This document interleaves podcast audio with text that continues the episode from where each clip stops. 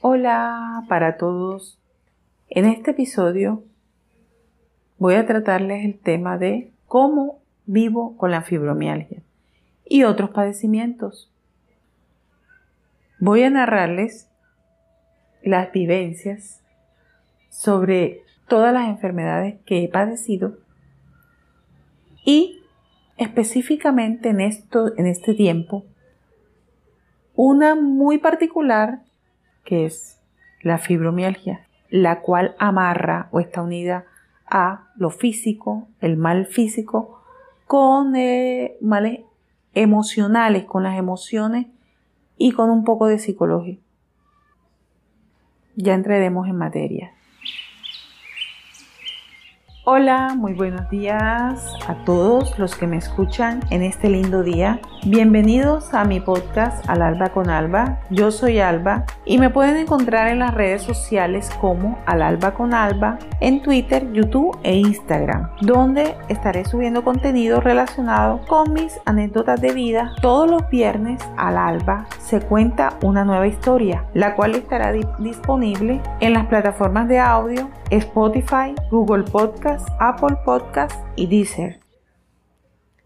Para este episodio voy a hablarles sobre la fibromialgia, cómo vivo con ella, cómo lidio con ella y aparte de ella los otros padecimientos que tengo y que al igual que muchísimos otros cada año aparece una nueva, un nuevo resfriado, una nueva enfermedad que nos atañe o que nos da a la gran mayoría.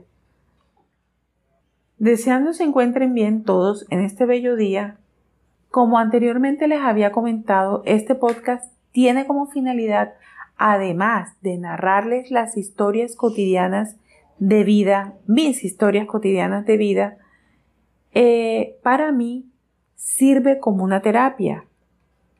Lo digo desde el punto de vista, desde mi concepto, ya que yo no soy experta ni en salud ni en psicología. Entonces, es una terapia, para mí es lo que así lo considero. Quién sabe, probablemente más adelante pueda tener como invitado a un experto que nos hable en psicología.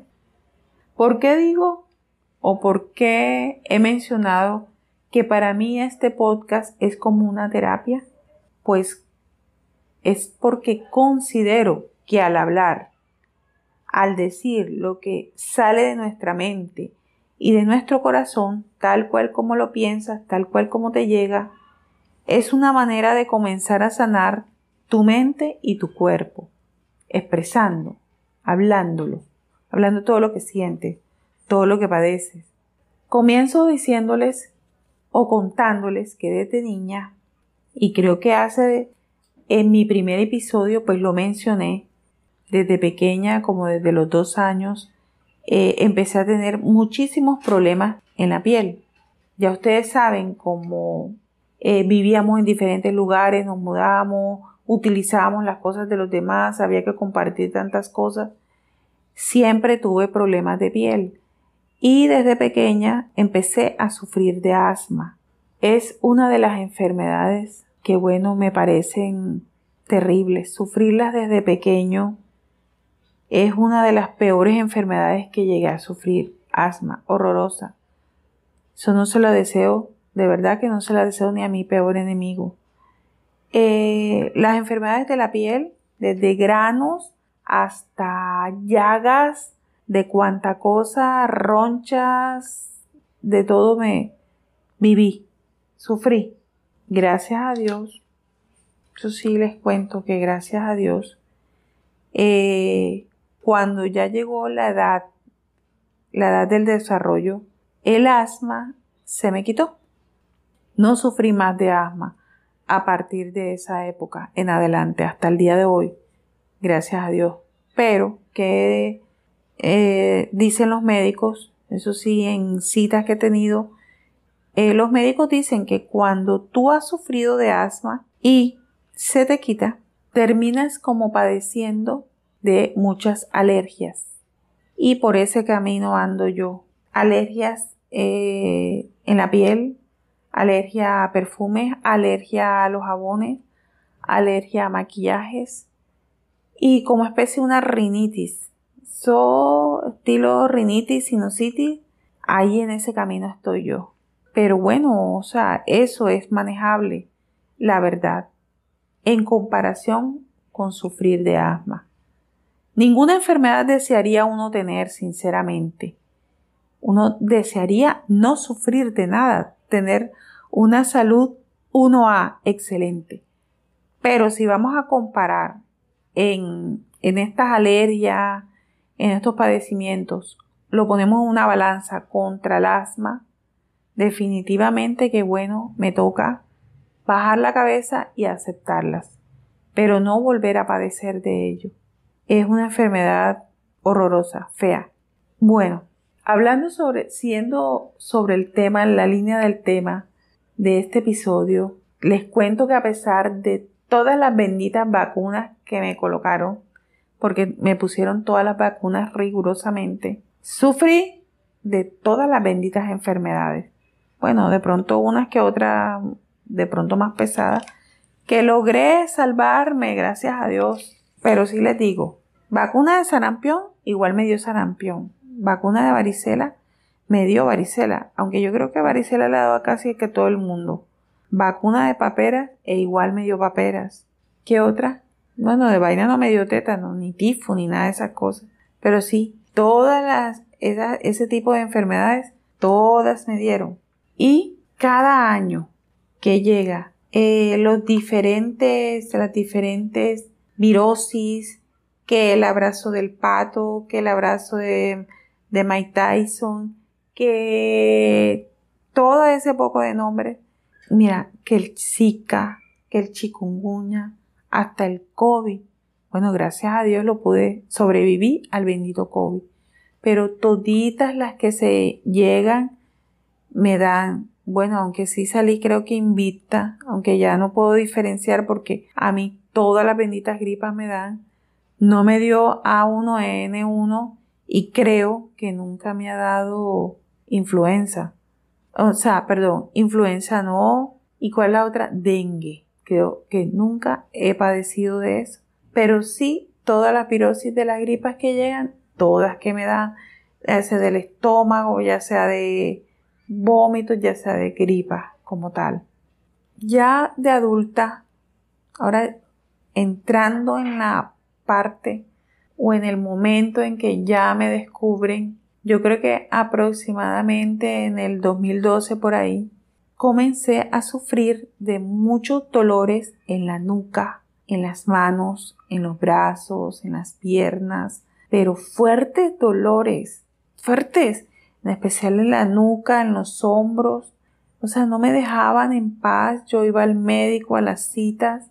¿Qué pasaba? Eh, en las citas me mandaban exámenes, me hacían los exámenes.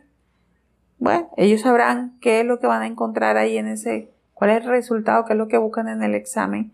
La cuestión es que todos los benditos exámenes bien. Entonces, bueno, ya tienes cansancio muscular, necesitas relajante, necesitas calmante, necesitas no sé qué. La cuestión fue que por yo creo que aproximadamente unos cuatro años que yo iba diciendo me duele, me sigue doliendo, me duele, me mandaban terapias, eso sí, recibí terapias full, full, full de todo tipo que me mejoraban, pero sí les cuento que me mm, en sí las terapias me mejoraban algo, pero me molestaban en las manos especialmente el hecho de que me colocaran, ¿cómo te digo?, descargas eléctricas. En ese tipo, en, las terapias que se hacen, siempre te colocan unas descargas. Para mí eso era como contraproducente. Me reducían los dolores de alguna parte, pero después esas, esas descargas en, las manos no me dejaban a veces ni escribir ni poder teclear o utilizar bien el teclado del computador. Bueno, para mí fueron no, no me ayudaban, la verdad. En, el, en lo último, ya cuando iban acabándose las terapias, yo le decía a las chicas que me dieran el frío, calor y una lámpara te colocaban. Incluso también colocaba, metía mis manos en cera derretida. Así es, sí, cera creo. Eso con que se hacen las velas. Eh, y, ¿Y para qué? Espectacular. O sea, la terapia del frío-calor me encantaba más, me ayudaba más, mucho más que colocar las descargas eléctricas. Aunque a veces, ¿saben qué? Me daba como tanta risa, no sé qué significaría eso, que ellos la colocaban las descargas en una cuestión mínima y definitivamente yo no sentía nada. Así que le tenían que subir un poquito. Creo yo que la palabra, creo yo que serán.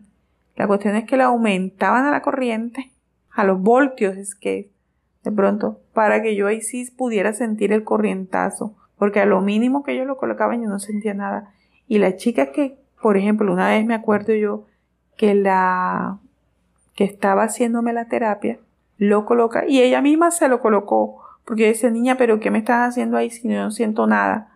Y ella misma se lo colocó y ella se sintió el corrientazo. ¿Cómo es posible que usted no lo sienta así? A mí sí me acaba de dar un corrientazo gran, fuerte. Y no, para mí no, yo no sentía ni cosquillita. Así que le subía como el voltaje, digo yo. Eh, en fin, otro, otro medicamento que me dieron, creo yo que aproximadamente en ese tiempo, en ese lapso de tiempo de los cuatro años, me colocaron bastante desametasona. Me mandaban cuatro inyecciones y que me tenía que colocar cada cuatro días. En ese lapso de tiempo yo creo que me colocaron 16 inyecciones y eso me relajaba, me bajaba, pero igual seguía. Igual seguía, o sea, pasaba un tiempo y igual seguían los dolores bien fuertes, bien feos. Bueno, ya llegué al especialista, llegué al ortopedista. El ortopedista trató lo que tenía que tratar y el dolor persistía. Entonces digo, ya esto no es de mí, como de mi alcance, esto de pronto es a otro tipo de, de profesional. Y me mandaron al, al otro profesional, ahora se me olvida el nombre.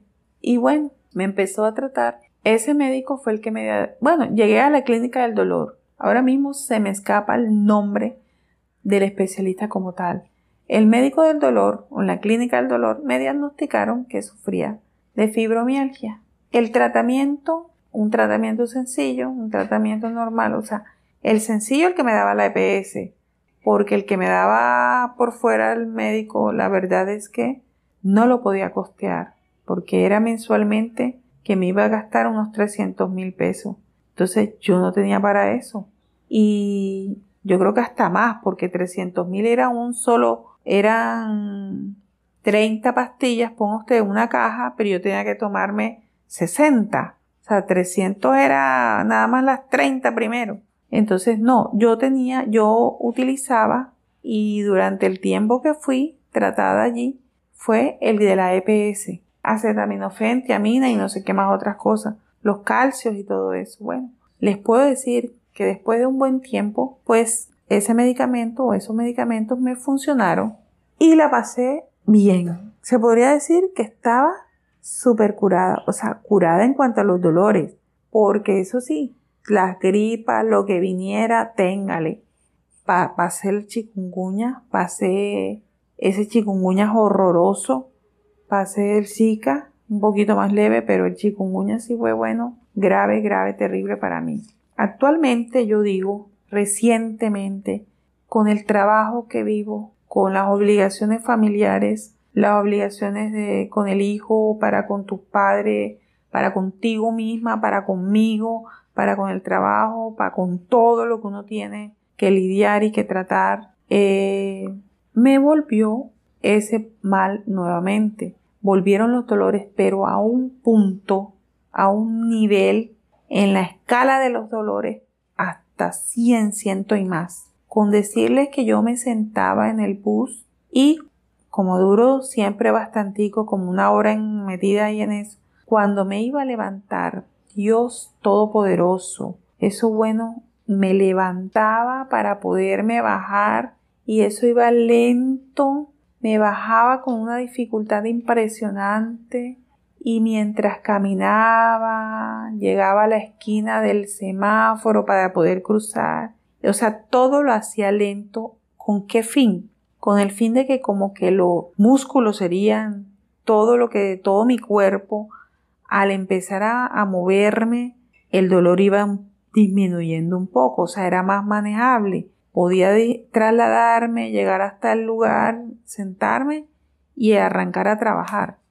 Pero les soy sincera que caminaba con una, porque la distancia donde me dejaba el bus hacia la oficina siempre, ajá, son como dos cuadritas, pero yo caminaba, yo iba con una dificultad enorme.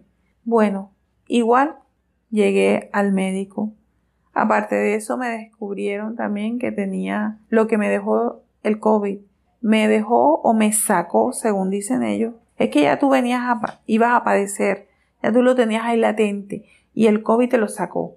Ahora sufro de presión alta. Eh, llegué al médico, llegué al especialista internista. Como ustedes saben, la tramitología en tu EPS llegas al médico general, el médico general te remite, bueno, te hace lo que es, ya, oh Dios. Y cuando tú sufres de presión alta, entras a un modelo eh, como de, se me va el nombre, pero es como un plan, un, plan que va a, o sea, como en el que hace parte el diabético, hace parte el de la presión alta y no sé qué otro paquete haya.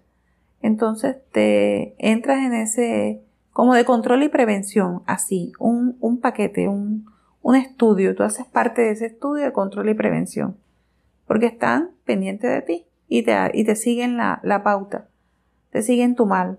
Eh, me remiten al internista. Cuando llego al internista me pregunta todo y en mi historia dice, pues has sufrido fuiste diagnosticada de fibromialgia. Y yo, pues sí, pero les digo, yo no sé si es que uno se sugestiona o qué, pero en ese momento que yo llegué al internista por la cuestión de la presión alta, no tenía los dolores. De repente, no sé si también tuvo o influyó eh, la situación, el trabajo demasiado estresante, demasiadas complicaciones, todo como que se, se juntó para sacar de nuevo ese padecimiento a un nivel mucho mayor, mucho más doloroso que cuando lo viví al principio que me diagnosticaron. Entonces le digo yo al, al, internista que estaba mal, me sentía súper mal, no podía ni caminar, que al sentarme y levantarme era una tortura para mí, como si me enterraran clavos en todo el cuerpo. Él me remite, me da medicamentos y ¿saben algo? Bueno, les digo que el medicamento que me dio es un medicamento, es un antidepresivo, un ansiolítico que está siendo utilizado para los pacientes con fibromialgia. ¿Y para qué? No voy a negarlo. En el nivel del dolor que yo estaba padeciendo un 100%, ese medicamento me bajó un 60%.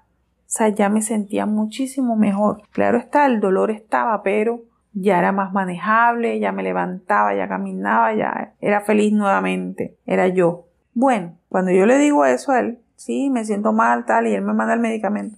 ¿Saben ustedes a dónde me remitió?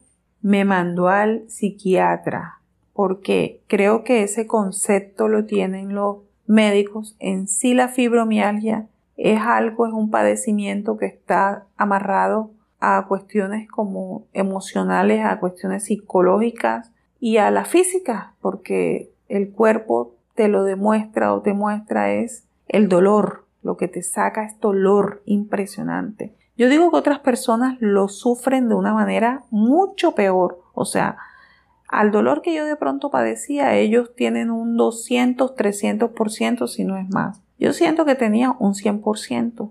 Eh, era manejable todavía, pero demasiado doloroso. Este, voy a la psiquiatra, la psiquiatra me quita ese medicamento que me dio el internista porque no era conveniente por la presión alta. Ya se dan ustedes cuenta cómo hay conflicto de, conceptos entre los mismos médicos. Uno te da una vaina que no te sirve o que te, porque te puede afectar porque tú tienes otro padecimiento, en fin, un, como, como un complique, ¿no? Eh, me cambia ya el medicamento y me da otro que también es como especie de un ansiolítico, porque yo llego donde ella, según el concepto del internista y de ella, mi ansiedad, mi estrés, todo eso se complementan y me afectan la fibromialgia, o sea, me elevan ese padecimiento, Por eso los dolores. ¿Qué hace? Me da pues mi ansiolítico, pero ¿qué sucede con esto? Hombre, esta droga te ayuda, sí, pero también con el tiempo, en el tiempo en que la tomas, te vuelve dependiente. Y al inicio de tomar esa droga, te afecta el estómago, te da vómitos, te da diarreas, te da incluso hasta mareos. O sea, es tan fuerte el medicamento que cuando lo empiezas a, tomar, tienes, es una pastilla diminuta y la tienes que partir para empezar a, a adaptarte a ella. Y a pesar de ser una cosita diminuta, te afecta tu organismo bastante. Bueno, yo empecé, medio me afectó, o no me afectó enseguida, sino que me afectó fue después. Y eh, me dieron terapias, fui a la psiquiatra, eh, lo escuchan perfecto yo te digo, fui a la psicóloga, listo, unas terapias que a mi parecer les digo, no me sentí satisfecha porque yo pienso que el psicólogo debe interactuar además de escucharte.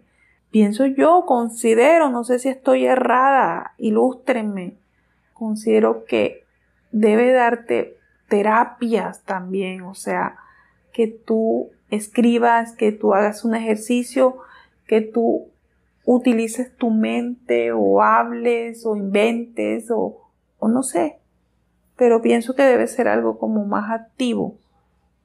Eh, yo iba, le contaba mi día a día y listo, y terminaba recibiendo el día a día de ella. Y me hablaba de todas sus cosas y de todo lo que hacía. Entonces, no sé, yo me confundí ahí como que quién es la paciente y quién es la psicóloga estábamos como en un mismo nivel. Bueno, pero igual me encantaron, fui y listo, pero no me sentía satisfecha, no me sentí como que hubiese recibido el tratamiento que yo requería o tal vez el que yo pretendía recibir, no lo sé. Eh, la psiquiatra como tal, igual al principio eh, llegas, eres escuchada, están atenta, listo, te van desarrollando pero ¿qué pasa? Que aquí todo es como la, a la inmediatez. O sea, tenemos que abordar tu problema, pero ya y resolverlo ya. Y esa, ese abordaje y esa resolución o resolverlo es a punto de medicamentos. Medicamentos que, mira, como ese que me mandaron, bastante fuerte y que con el tiempo, si tú duras mucho tiempo, entonces te vas a volver dependiente de ese medicamento. Yo les digo que creo que mi nivel de estrés, de ansiedad, de no sé si depresión o de conflicto, lo que tuviera, siento que no era tal como para recibir medicamento, ese tipo de medicamento. ¿Y por qué lo digo? Porque le voy a ser sincera. Llegó un punto en donde no me sentía bien, no sentía que recibía el tratamiento que quería o que, que me hiciera sentir más aliviada o mejor. Ah, y esto. Aparte de la psiquiatra de psicología, también me remitieron a la clínica del dolor, al médico del dolor, quien me mandó otro poco de medicamentos. Entonces yo estaba tomando medicamentos de la presión, medicamentos del dolor, porque la del dolor me mandó otro, otro pocotón de medicamentos, y medicamento de la psiquiatra. Para completarles el pastel, ese pocotón de medicamentos me afectaron mi estómago, porque yo también sufro de reflujo. Y también tomo medicamentos para el reflujo, que no sé en qué me ayudan porque yo no me mejoro, sigo igual. Y con ese pocotón de medicamentos que me mandaron, aproximadamente tomaba al día entre 5 u 8 pastillas. Pero yo creo que otro tipo de personas con otras afectaciones incluso toman hasta más pastillas y están bien porque mi mamá toma un montón de pastillas y no tiene esos males míos, les puedo les digo que yo este año, después de estar tragándome todo ese pastillerío, en mi Semana Santa, mi Semana Santa, duré todo el mes de abril donde no me paraba absolutamente nada en el estómago. No pude ni, no podía ni comer. Yo comía y vomitaba. Me dolía impresionantemente todo mi abdomen, toda mi barriga, mi estómago, perdón. Y así, todo lo que comía era hacia para afuera. Fui como tres veces, iba de urgencia, me aplicaban medicamentos, me colocaban destrozas para el dolor, para el vómito, para esto, para aquello, y tome y tome y tome, o sea, para poderme curar ese mal, otro pocotón de otro tipo de medicamentos para el estómago. Pero sí les dije, entonces cancelé todo el medicamento que tenía, tanto del dolor, de la que me había mandado la doctora, de, la médico del dolor, como la que me, me había mandado la psiquiatra, y solamente me quedé tomando la pastilla para la presión.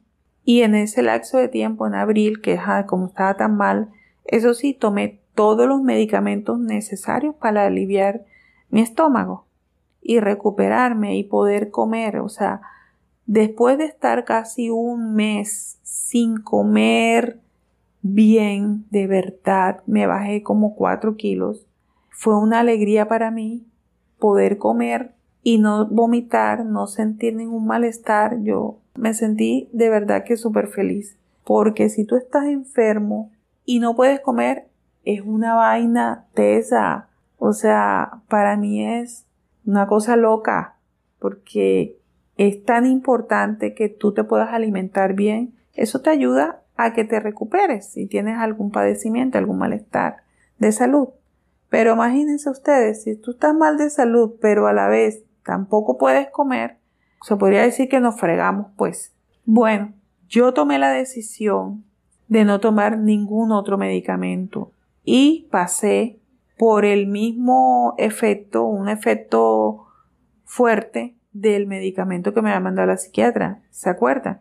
Que les dije que al principio él produce mareos, vómitos, malestar, igual cuando dejé de tomarlo, también me afectó, pero levemente, no tanto. Eh, y empecé como a, a hablar de lo que siento, de lo que sentía, a tratar mi mente, mi cuerpo de otra manera, a tratar mi mente y mi cuerpo de una manera diferente, a hacer un poco más de, a relajarme, a manejar mi ansiedad, o sea, porque la ansiedad de la cual se habla hoy en día demasiado y que yo la padezco desde que tengo uso de razón.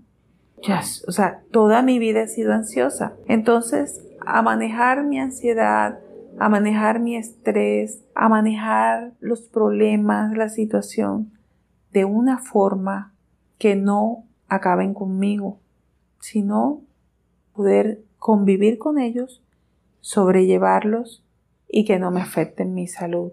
Por eso digo que este podcast ha sido como una, es como una terapia porque yo me dediqué a escribir, como a recordar y de una manera jocosa, porque es tan, es tan chévere cuando tú recuerdas todo lo que has vivido, ya, y, y así lo quieres expresar expreso mis padecimientos, medito, hago una meditación, me relajo y les puedo decir que he bajado, no tengo nivel de dolor, no tengo ningún dolor, no tengo ese malestar en la nuca como cuando a ti se te encarama un King que eso se evidencia cada vez que tú tienes tensión, cada vez que ocurre un inconveniente, que tienes un problema, un conflicto, a ti se te sube en el cuello un Kong. Y eso es verídico.